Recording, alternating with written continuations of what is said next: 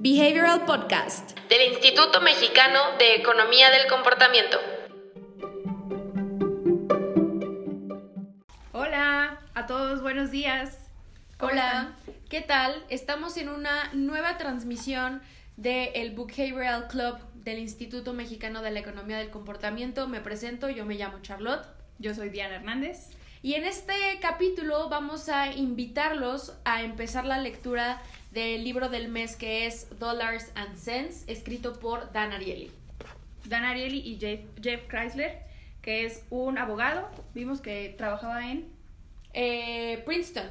Es un abogado de Princeton y juntos escribieron este libro de Dollars and Cents que habla sobre dinero. Es muy importante entender que tomamos decisiones muy irracionales respecto al dinero porque todo depende de incluso cómo conseguimos el dinero, eh, cómo pagamos, si pagamos con tarjeta de crédito, si pagamos en efectivo, si pagamos a meses, todo, o sea, el dinero, la psicología del dinero es un tema muy grande y es algo de lo que abordan en este libro de Dollars and Cents. Eh, este libro lo tuvimos a la venta cuando tuvimos la conferencia, eh, la Behavioral Talk de Dan Ariely junto con el CIDE. Fue una gran plática. Dan Ariely tiene como esta personalidad muy carismática. Muy divertida, muy carismática, como muy sarcástica. Eh, veíamos sus, las entrevistas que ya ha hecho y bueno, sale hasta entrevistándose como hacia él mismo, ¿no? Entonces corta y es un entrevistador y luego le hace las preguntas y luego Dan Ariely contesta y la verdad es que es una personalidad bastante divertida y se refleja mucho en este libro porque es un libro lleno de humor, lleno de casos reales y situaciones que sí empiezan como chiste, pero la verdad es que son muy reales. Como dice Charlotte, la psicología que rodea al dinero y de cómo lo gastamos, todo eso, creo que personalmente puede ser mi insight favorito de las ciencias del comportamiento porque cuando lo vi, digamos, como escrito, obviamente al tener contacto con el dinero, pues ya sabías más o menos que le das, le asignas un valor diferente a tus regalos de cumpleaños a cuando es el dinero que tú ahorras, ¿no? Entonces el dinero que tú ahorras lo cuidas muchísimo, no lo gastas, eres súper tacaño, pero cuando te lo regalan de cumpleaños o de Navidad o de domingo, se te va rapidísimo, porque es dinero que no tenías contemplado. Entonces, cuando se relaciona ese concepto con todos los demás, la verdad es que yo estaba impactada. Obviamente a todos nos encanta el dinero, todos tenemos muchos problemas con el dinero, todos amamos el dinero, entonces es una relación bastante difícil y este libro lo explica bastante bien. Exactamente, y como dices, el dinero es algo que rodea toda nuestra vida, quieras o no tienes que lidiar con el tema del dinero y entenderlo desde una perspectiva de la economía del comportamiento es súper importante porque realmente la mayoría de las decisiones que tomamos están basadas en si tenemos dinero, si no tenemos dinero. Entonces hay varios conceptos en este libro que te pueden ayudar y para poder facilitarles la lectura de este libro, eh, recuerden que pueden descargar imprimir y utilizar el separador de libros que hicimos para ustedes. Cada día tiene el número de páginas que tienen que estar leyendo. Hoy es primero de noviembre y si tú ya tienes este libro, vas a tener que leer el día de hoy solamente 10 páginas. En esas 10 páginas eh, vamos a contarles solo como un poquito sobre qué hay en ese, en ese primer capítulo y está escrito de una forma muy amena. Casi siempre comienza con una pequeña historia, así como de a George le pasó esto cuando fue a Las Vegas y fue a un casino. Entonces, te va explicando cómo el dinero cuando estás, por ejemplo, en un casino, te dan los tokens, te dan como las estas moneditas. Entonces, realmente te lo gastas porque sientes que es un juego. Sí, claro, estás gastando fichas, no es dinero real. O sea, ya el intercambio ya lo hiciste por fichas. Y aunque suene muy ilógico, muy irreal, muy... Es que si tú las fuiste a cambiar, obviamente sabes que es dinero y sabes que es tu dinero, pero la verdad es que nos volvemos súper más desprendidos con el dinero, entonces lo que hacemos es gastar y gastar y justamente en esta historia de George habla de cómo se, se involucra y cómo se engancha y entonces cómo, no, más, más, más, más. Entonces este ciclo, por ejemplo, que tienen las apuestas que ganas, pero pierdes, pero entonces vuelves a ganar y como que ese viene y va y ese es el valor diferente que le asignamos al dinero. Exactamente. Recordemos que con el tema de valor existen distintos tipos de valor. Hay un valor real, que es lo que realmente cuestan las cosas, pero también tenemos un valor percibido, que eso es algo en lo que sí podemos influir para que las personas puedan encontrar mucho más valor en algún producto o servicio que en otro. Aquí, en el ejemplo de George, las fichas tienen un valor diferente al dinero real que le costaron las fichas, porque está en un mood en el que le están dando bebidas gratis, está en un mood donde todos a su alrededor están jugando y están felices o otros están muy desesperados. Todo depende también del contexto en el que estemos gastando nuestro dinero. Entonces, eh, el tema del valor percibido podemos eh, cambiar completamente el valor utilizando, por ejemplo, una técnica es el poder del gratis. El poder del gratis eh, también lo hablan en este libro y menciona un una como concepto muy fácil de entender que cuando algo es gratis no puedes fallar en esa decisión. O sea, no puedes perder. Si te dicen es gratis, excelente, yo lo quiero.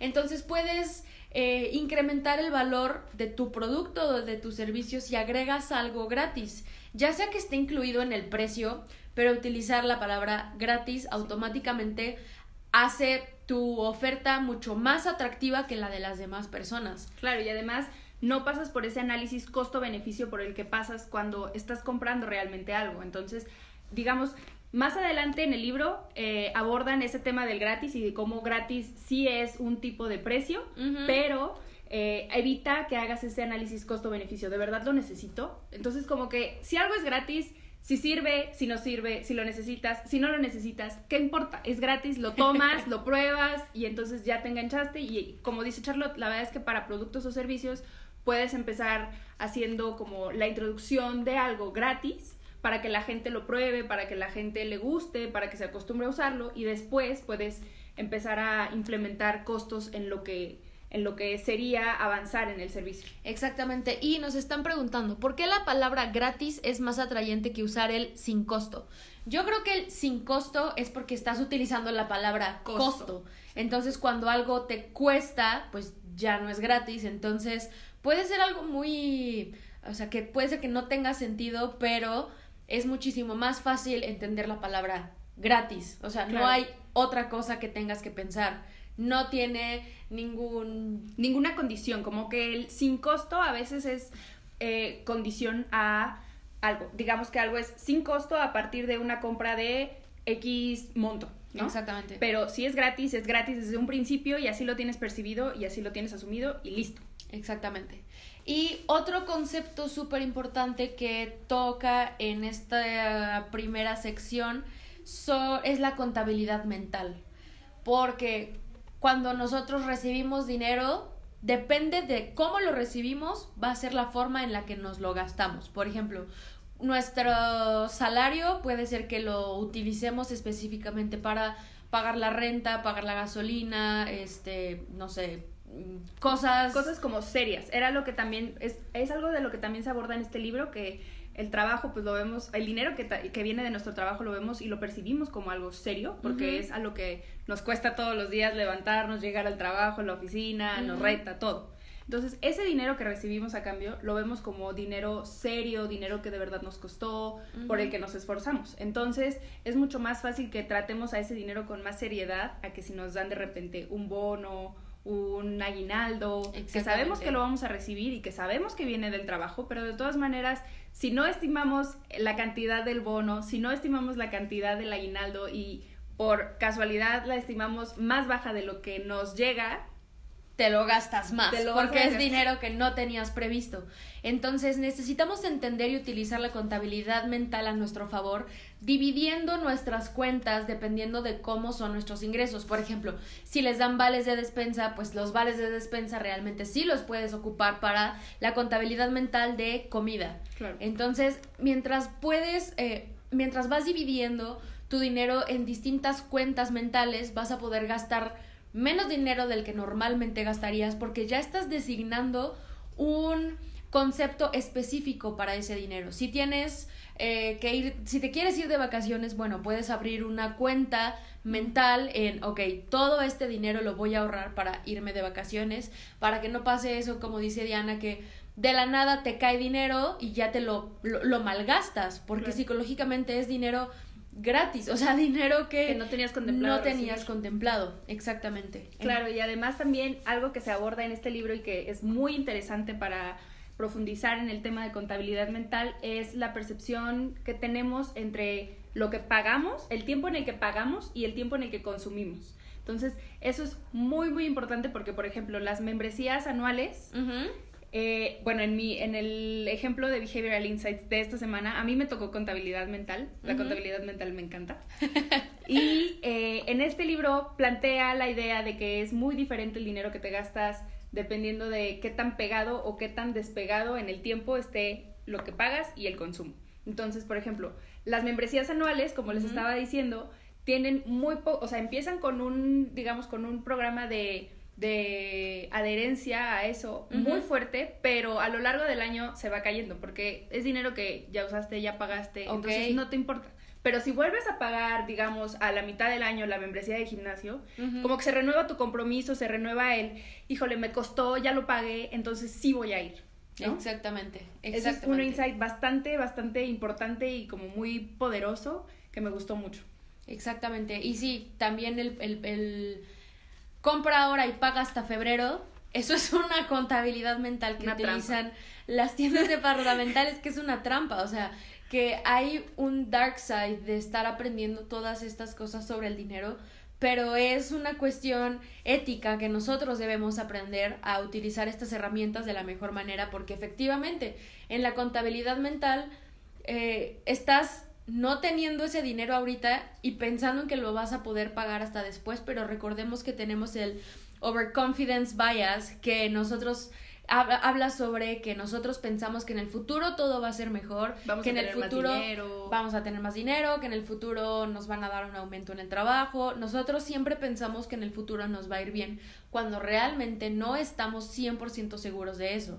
Entonces, aprovechar eso de la contabilidad mental de, ay, compra ahorita y paga hasta dentro de tres meses y a 80 meses, es una, es una es algo bastante peligroso, como dice Charlotte, es poco ético y la verdad es que en como que en nuestra, o sea, internamente funciona como, ok, es dinero que no me estoy gastando ahorita, ahorita no me está costando, ya después me va a costar, pero ya después ya lo habré ahorrado, ya después ya me preparé para pagar el, el para dar el primer pago o para tener para la mensualidad, o ya después veré, ahorita, ahorita no me va a costar, entonces ahorita lo quiero, ahorita lo consumo, ahorita me lo acabo y ya después lo pago. Entonces hace que cambie mucho la, la psicología de eso. Exactamente.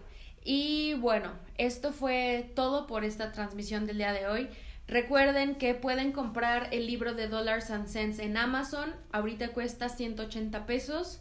Yo creo que está muy barato para... Está bastante barato, no sé por qué está tan barato. Para... Bueno, a mí no me costó 180 pesos. Pero sí, como dice Charlotte, está barato. Pueden, recuerden que pueden descargar el bookmark y seguir la lectura con nosotros, depende de los días de la lectura que vayamos. Hoy empieza, ya les adelantamos un poquito de lo que van a leer.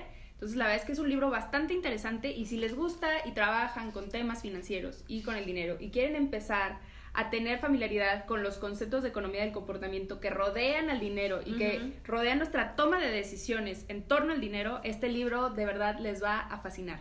Como les decíamos, es una lectura bastante amena, no es nada técnica, no es nada de probabilidades, nada. nada de economistas. Exacto. Entonces, la verdad es que es muy padre, tiene historias todo el tiempo, tiene chistecitos muy bonitos todo el tiempo. Sí. Y pues me parece muy, muy buen libro. Sí, a mí también. La próxima transmisión vamos a continuar hablando sobre los siguientes capítulos de Dollars and Cents. Esperamos que puedan continuar la lectura conforme vamos a ir yendo las transmisiones. Recuerden que también está la reseña escrita en nuestra página de internet ecomportamiento.org y también está el video de la reseña en nuestro canal de YouTube. Recuerda que si algo te gustó de esta transmisión, por favor, compártelo con alguien que esté tocando temas financieros o a la persona que más quieres que necesita organizar sus finanzas.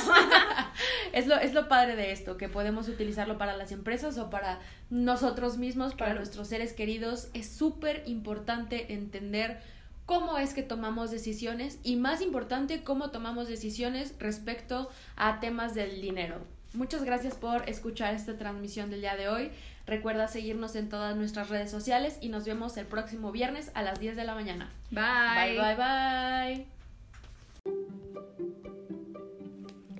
Si quieres saber más sobre los libros y los temas que abordamos en el podcast, ingresa a nuestra página web ecomportamiento.org donde encontrarás libros, autores, blog y mucho más. Encuéntranos en LinkedIn, YouTube y Facebook como Instituto Mexicano de Economía del Comportamiento, en Instagram como imec.mx o en Twitter como ecomportamiento. No te pierdas las transmisiones semanales todos los viernes a las 10 a.m. hora Ciudad de México.